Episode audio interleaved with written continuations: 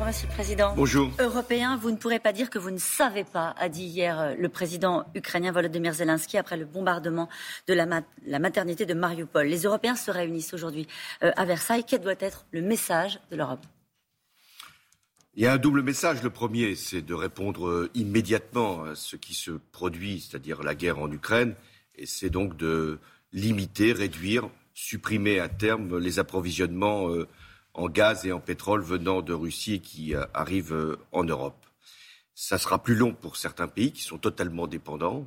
Ça doit être euh, quasi immédiat pour d'autres. La France fait partie de ceux-là qui sont moins dépendants mais qui doivent se séparer de ce gaz. Comment comprendre que l'on puisse donner à Vladimir Poutine euh, et à son armée les moyens de détruire, de bombarder et de tuer. C'est pas si simple, tout simplement parce qu'il n'y a pas d'unité euh, européenne sur ce sujet-là. Comme vous l'avez dit, on n'est pas tous égaux euh, devant le gaz russe. Non, non, on n'est pas tous dans la même situation, mais on doit avoir le même objectif. Certains peuvent y arriver plus vite que d'autres.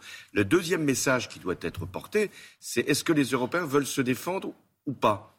S'ils doivent, face une menace qui existe, euh, celle de, la Russie de Vladimir Poutine, eh bien, s'ils veulent y répondre, il faut qu'ils s'organisent pour qu'il y ait une défense européenne. Cette défense européenne, elle ne peut se situer que dans l'OTAN, c'est-à-dire dans l'Alliance atlantique. Beaucoup de pays européens pensaient que seuls les États-Unis pouvaient les protéger. Ce temps-là est terminé.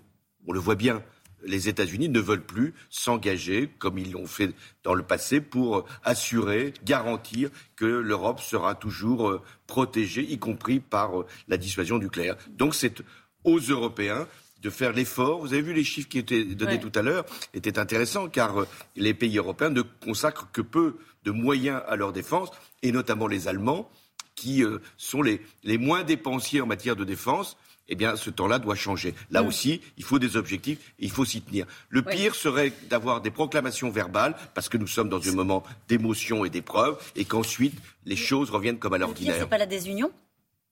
La désunion, elle a longtemps été vraie sur les questions de défense et d'énergie. Mais euh, aujourd'hui, je crois que chacun des participants à ce Conseil européen sait à quoi maintenant il est euh, confronté. C'est-à-dire une Europe qui est soumise ou une Europe qui s'affirme. Euh, je pense par ailleurs qu'on ne le fera jamais à 27 si on veut être tout à fait clair. Il y a des pays qui viendront jamais pour une Europe de la défense et d'autres qui sont plus conscients de leurs responsabilités. Je dirais les grands pays, la France et l'Allemagne. Si la France et l'Allemagne se mettent d'accord sur la question de l'Europe de la défense avec l'Italie et l'Espagne, si les grands pays sont là, à ce moment-là, les autres pourront suivre. Mais c'est d'abord une question de volonté entre la France et l'Allemagne. Sur la partie dépendance énergétique, est-ce qu'avec le recul, vous regrettez certains de vos choix? Non, vous parlez de, de, Fessenheim.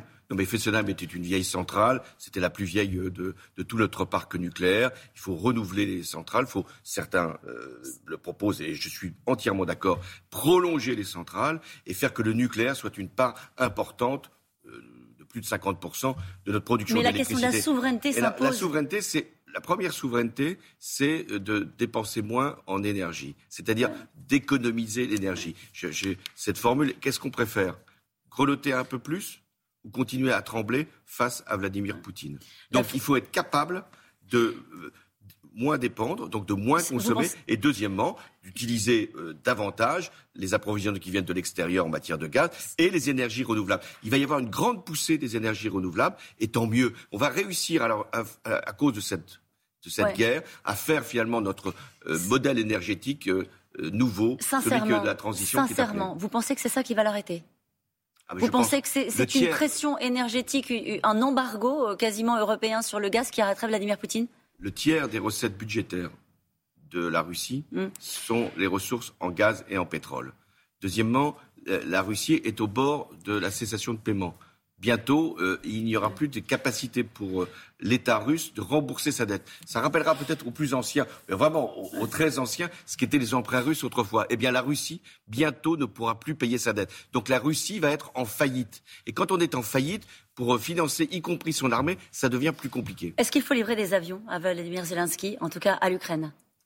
Non, je pense que nous avons fait le choix. Enfin, moi, je l'avais fait. J'avais fait deux. J'avais pris deux décisions. La première, c'était de ne pas accepter que l'Ukraine rentre dans l'OTAN dans l'Alliance Atlantique, parce que ça nous mettait en situation à, ce moment-là d'être en belligérance s'il y avait un conflit. Et la deuxième euh, décision, c'était on ne livrait pas euh, d'avions dans un conflit euh, comme celui-là. C'est des armes offensives et, d'ailleurs, on serait à ce moment-là entraîné dans la guerre. En revanche, il faut fournir des équipements militaires défensifs. Oui, qu'on aurait dû faire beaucoup plus tôt, parce que la menace, elle n'est pas de, de, ces derniers jours, et qu'on doit continuer à faire, même si les conditions d'acheminement deviennent de plus en plus compliquées. Ça veut dire, par exemple, qu'il faudrait renforcer la présence militaire euh, de l'OTAN euh, à l'est euh, de l'Europe? Oui, bien sûr. maintenant? De manière significative Elle a été renforcée, il faut continuer à le faire. Il y a des pays qui se sentent extrêmement vulnérables, les pays baltes, euh, euh, la Pologne. Il est tout à fait légitime d'y mettre des forces de l'OTAN. Et pas simplement des Américains, parce que les Américains, comme je l'ai dit, ils vont progressivement se désengager. Accélérer la procédure d'adhésion euh, de l'Ukraine, de la Géorgie, de la Moldavie à l'Union européenne, c'est plus qu'un symbole? Oui, mais enfin, là, il faut rester au niveau des symboles. Qui peut imaginer que l'Ukraine va rentrer dans l'Union européenne dans, dans les conditions d'aujourd'hui? Ça n'a jamais été d'ailleurs envisagé avant. Euh, sérieusement, ça ne peut pas être fait dans la précipitation aujourd'hui. Il faut affirmer la vocation européenne de ces pays, mais je crois que ça ne servirait à rien de laisser planer des illusions. Je voudrais avoir votre sentiment, Monsieur le Président, sur euh, la menace nucléaire. Est-ce qu'il est raisonnable de se rassurer en considérant que Vladimir Poutine bluffe? L'arme nucléaire, euh, elle a assuré finalement paradoxalement la paix en Europe la guerre froide, c'était quoi? C'était il y avait un bloc de l'Est, à l'époque c'était les soviétiques, et un bloc de l'Ouest. Euh, chacun de ces blocs avait l'arme nucléaire et aucune de ces armes n'a été utilisée parce que l'effroi provoqué par euh, une, frappe aurait abouti à ce qu'une autre frappe vienne euh, détruire des villes dans, dans Visiblement, les temps ont changé. Non, les temps ont changé parce que les armes ont changé. Les armes sont beaucoup plus tactiques, c'est-à-dire beaucoup plus limitées. Mais Vladimir Poutine sait parfaitement que s'il utilisait une, arme nucléaire, y compris en Ukraine, il y aurait des conséquences immédiates pour lui. C'est-à-dire que dès lors que l'arme nucléaire est utilisée, elle entretient immédiatement une riposte. C'est pour ça que, d'une certaine façon, il essaye de nous faire peur, de nous effrayer. Pourquoi il essaye de nous effrayer? Pour que nous ne puissions pas, justement, euh, réduire notre dépendance à l'égard du gaz, pour que nous ne puissions pas fournir des armes à l'Ukraine, pour que nous soyons silencieux parce qu'ils nous considèrent comme des pays décadents. Ils mm. pensent que les démocraties mm. sont euh, euh, fragiles et faibles et que lui, il représente un État fort et autoritaire. Eh bien, c'est ce mécanisme-là qu'il faut enrayer.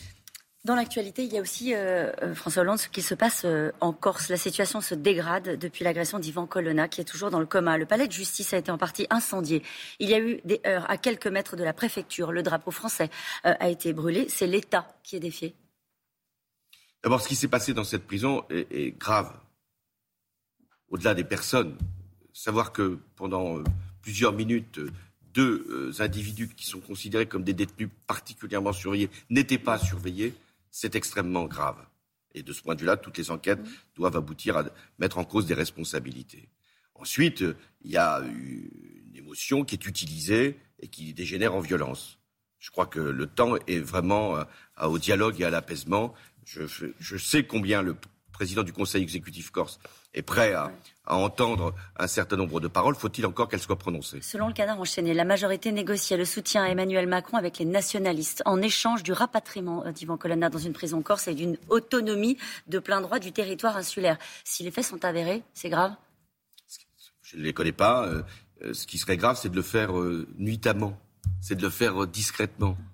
Il y a des principes dans l'administration pénitentiaire, y compris pour le transfert. Euh, des prisonniers. C'est pas nouveau, la demande, elle m'a été adressée d'ailleurs, euh, que euh, Colonna et, ceux qui avaient assassiné le préfet Erignac soient transférés dans la prison de Borgo. Ça s'étudie, ça se regarde. Il y a des conditions qui doivent être posées. Ça ne peut pas se faire comme ça dans le secret de je ne sais quelle discussion, si elles ont eu lieu, ce, dont je ne sais rien. Thomas le rappelait tout à l'heure, le calendrier.